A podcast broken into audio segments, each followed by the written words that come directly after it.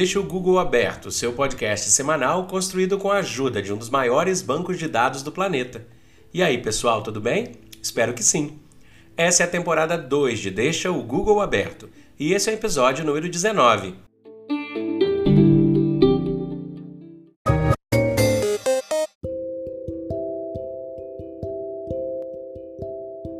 E essa é a nossa frase para esta semana. Vamos lá, Rafinha? Uma mentira pode salvar o seu presente mas pode condenar o seu futuro. Buda.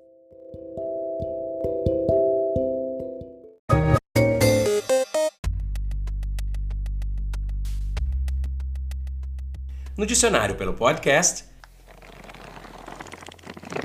a palavra escolhida foi falácia. Falácia é um substantivo feminino e que diz daquilo ou daquela que é falaz, falsidade. Exemplo: sua afirmação é uma falácia.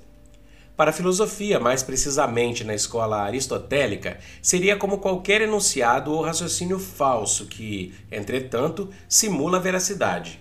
A falácia pode estar também presente nos textos, sejam eles informativos, poéticos, narrativos, descritivos e por aí vai, onde as inverdades são classificadas então semanticamente como mentiras, como falácias.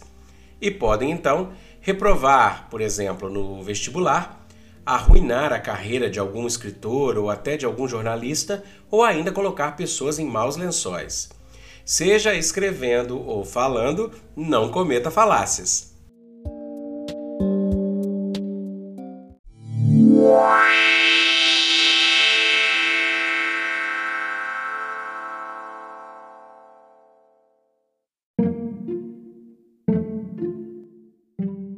Fatos curiosos históricos ou marcantes, fazendo mais o aniversário essa semana.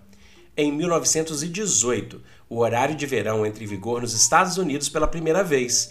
No Brasil, seria em 1931. Em 1944, no Brasil, criamos o Departamento de Polícia Federal. E em 1960, o satélite Tiros 1 transmite pela primeira vez uma imagem dentro da televisão obtida da Terra vista do espaço. Em 1965, o Pico da Neblina, ponto mais alto do Brasil com 2.993 metros, é escalado pela primeira vez. E em 2006, Marcos Pontes é o primeiro astronauta brasileiro a viajar para o espaço.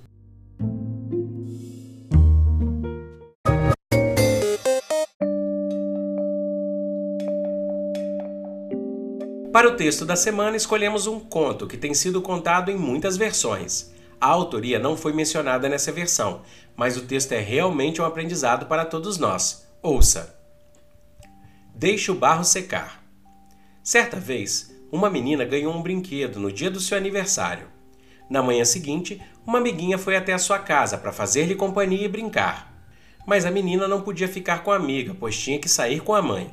A amiga pediu que a menina deixasse ficar brincando com seu brinquedo novo até que ela voltasse. Ela não gostou muito da ideia, mas por insistência da mãe acabou concordando. Quando retornou para casa, a amiguinha já não estava mais lá e tinha deixado o brinquedo fora da caixa, todo espalhado e quebrado. Ela então ficou muito brava e queria ir até a casa da amiga para brigar no mesmo instante, mas a mãe ponderou. Você se lembra daquela vez que o carro jogou lama no seu sapato? Ao chegar em casa, você queria limpar imediatamente aquela sujeira, mas sua avó não deixou. Ela falou que você deveria primeiro deixar o barro secar. Depois, ficaria muito mais fácil limpar. E prosseguiu dizendo: Com raiva é a mesma coisa. Deixe a raiva secar primeiro, depois ficará bem mais fácil resolver tudo. Mais tarde, naquele mesmo dia, a campainha tocou. Era a amiga trazendo um brinquedo novo disse que não tinha sido sua culpa, e sim de um menino invejoso que, por maldade, havia quebrado o brinquedo quando ela brincava com ele no jardim. A menina respondeu: Não faz mal, minha raiva já secou. Para reflexão, agir com raiva é o mesmo que içar vela na tempestade. Eurípides, grego dramaturgo. Guardar ressentimento é como tomar veneno e esperar que a outra pessoa morra. Malachy McCartney americano escritor. O coração que odeia fabrica armas para seus inimigos. Mikhail Naimi, libanês, escritor.